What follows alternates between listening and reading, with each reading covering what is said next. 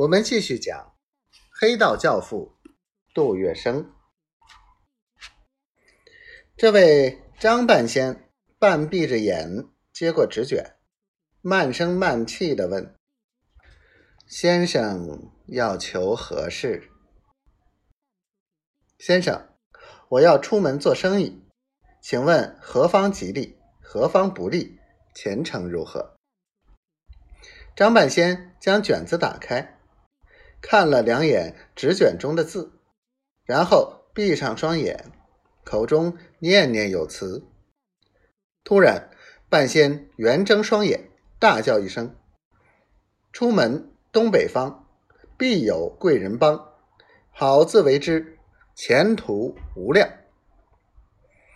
杜月笙听了，喜出望外，赶忙摸出一块银元，双手捧给半仙，说了声多谢，然后喜滋滋的回家去了。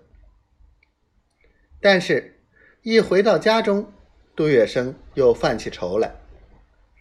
老大的一个东北方，该往何处去呢？到底东北方向的哪一个地方才是有贵人帮呢？他左思右想，突然想到了青岛，这正是东北方向。好友阿二又在那里，到了那儿又有个照应。主意已定，杜月笙也顾不得休息，赶快到轮船码头购买去青岛的船票，又匆匆打点行李。一直忙到半夜。第二天天刚蒙蒙亮，他就起了床，快步向码头走去。稍待了一会儿，就登船去青岛了。到达青岛后，杜月笙找到了好友。虽然前后不到半个月，此时阿二已在这家木行中当账房先生了。大有一番管家风度。阿二见好友来到，格外高兴，答应介绍他在木行中做工。阿二将杜月笙引荐给老板，老板见他清秀灵活，很是高兴。交谈之后，老板又觉得他口齿伶俐，反应又快，是块搞推销的料。当下就聘他为木行的推销员。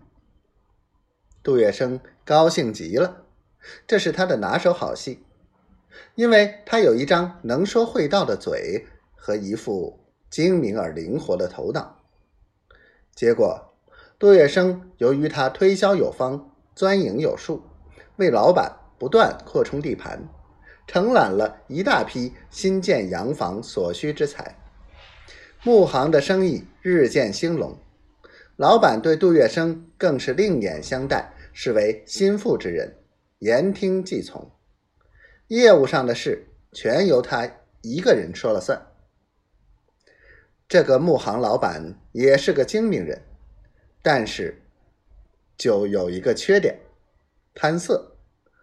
姨太太有六七房，其中七房姨太二十刚出头。知书达理，还会说一口流利的上海话。老板最宠她，她也操纵着木行的大权。